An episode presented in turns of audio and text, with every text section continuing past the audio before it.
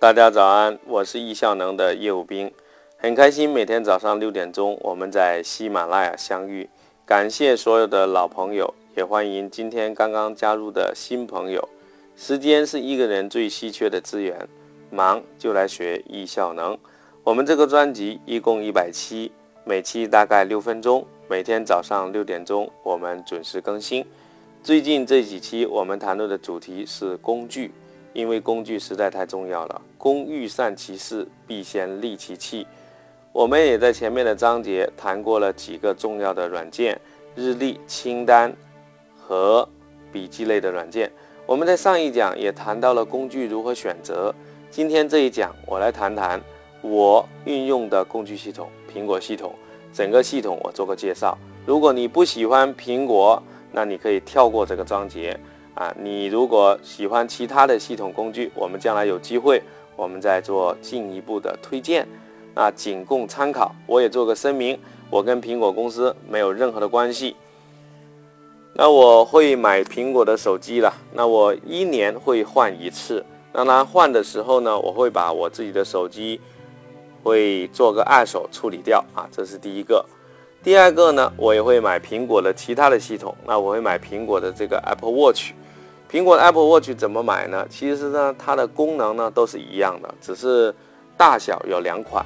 然后呢，手表的表带、表盘有很多种，所以你重视功能的话呢，你只要选择表盘的大小就可以了，选择相对大一点的好一些啊。我个人认为，适合就是最好的。那表带呢，我觉得没必要太浪费，买那么好的，所以买普通的就可以了。那手表呢？它最关键的是跟苹果的手机呢能够关联啊，输入不在手表上，输入在手机或者 iPad 电脑上，但是呢，它可以显示啊，这样就非常方便，同时可以做到 Siri 的声控啊，这样也是我经常用的功能。第三个呢，苹果有一个叫无线上网的白色的设备，叫 AirPod，这款设备呢很好，我们可以带在身边。到处出差的时候呢，我们可以随时在酒店用它来上网。第四个呢，啊，我们推荐的一个工具叫 Apple TV，这个工具很神奇，它是能够让我们把手机、iPad 能够镜像的投射内容在电视或者投影上面了。这是一个黑色的设备啊，叫机顶盒啊。那接下来一个工具，我要推荐一个叫时间胶囊，其实也是苹果推出的一款能够备份、能够提供无线上网的一个工具。它能备份什么呢？它能够备份我们苹果电脑上的内容，因为我们手机上的内容我们可以备份在苹果的云当中，但是苹果的电脑 Mac 它的备份只能在你的办公室的家再买一个时间胶囊。大概两千多块，它也能提供这个上网啊，代替刚才讲的 AirPod。但 AirPod 你如果要把它携带出来更方便，时间胶囊只能在家里面用的。我们接下来再谈一谈苹果，它专门有一个 App Store，就是应用软件的商城。我在上一章讲过了，在这里呢，你可以去找排名或者推荐，找到很多工具和软件。我就是这么找的。我经常也会去看这个 A P P 的更新，因为 A P P 的更新里面会有大量的讲一个软件是怎么更新的，更新了哪些新的内容。第六个，苹果的手机或者 iPad 上面的容量，你尽量要买大一点的，这样呢，你就可以装的东西比较多。当然，你更需要的是整理，如果不整理，再多也装不下。相对多一点，你比较任性。